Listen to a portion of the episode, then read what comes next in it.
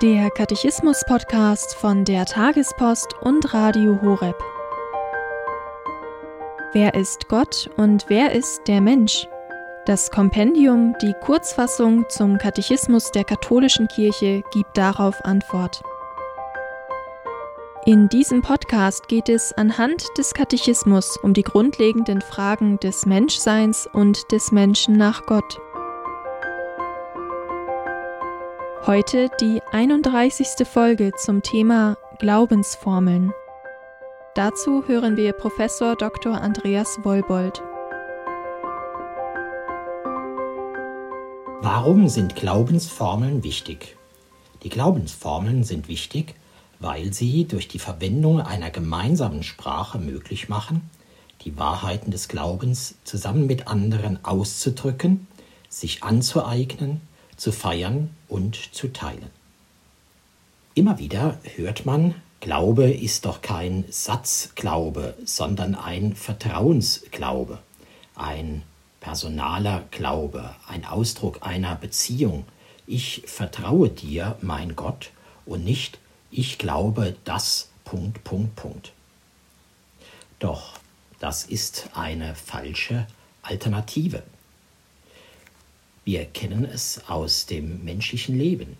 Wenn ich jemandem mein Vertrauen schenke, wenn ich jemandem die Freundschaft anbiete, dann tue ich das tatsächlich, weil ich merke, der andere ist mir sympathisch, der andere ist mir wertvoll, der andere bedeutet mir sehr viel.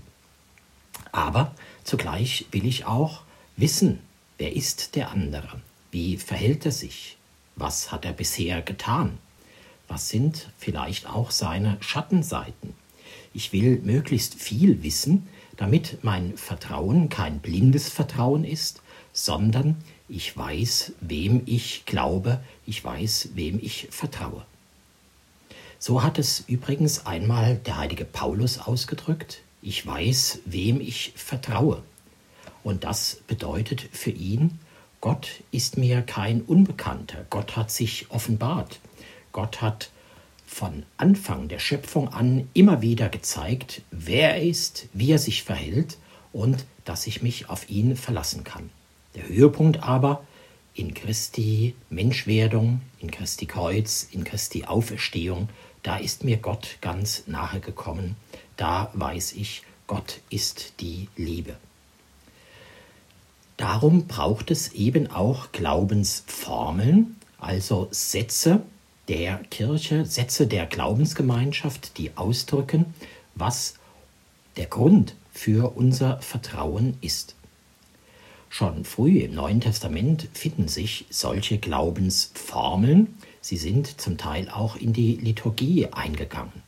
Also etwa Jesus ist der Herr oder Christus ist für unsere Sünden am Kreuz gestorben, er ist am dritten Tage von den Toten auferstanden, er ist dem Kephas, dem Petrus erschienen, danach den Zwölf, danach vielen anderen.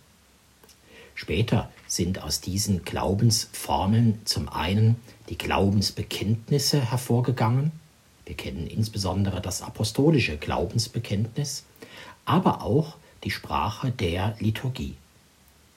Und gerade bei der Sprache der Liturgie sehen wir, wie wichtig solche Glaubensformeln, Glaubenssätze sind für die Gemeinschaft der Glaubenden, denn nur durch sie haben wir eine gemeinsame Sprache, können wir miteinander beten, können wir auch ein Gemeinschaftsgefühl entwickeln und sagen, ja, wir gehören zusammen, weil derselbe Glaube uns bewegt, weil wir denselben Glauben teilen.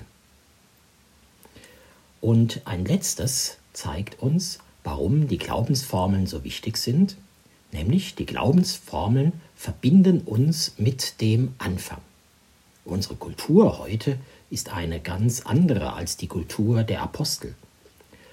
Man könnte sagen, was haben wir noch mit den Lehren der Apostel zu tun? Das ist vielleicht wie, wie mit alten Philosophen. Man kann sie lesen, mit einem gewissen Interesse lesen, aber man sagt schnell, wir leben in einer anderen Welt, wir haben eine andere Sprache. So könnte man eigentlich die Bibel zuklappen und sagen, das ist Schnee von gestern. Ist es aber nicht. Im Gegenteil, das, was die Bibel sagt, was sie ausdrückt, was sie an Glaubensbekenntnis enthält, dazu sagen wir auch heute Ja.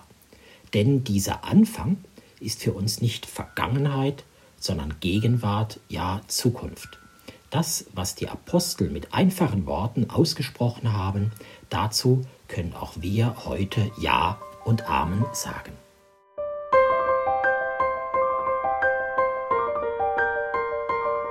Das war die 31. Folge zum Katechismus mit Professor Dr. Andreas Wolbold, hier beim Katechismus Podcast von der Tagespost und Radio Horeb.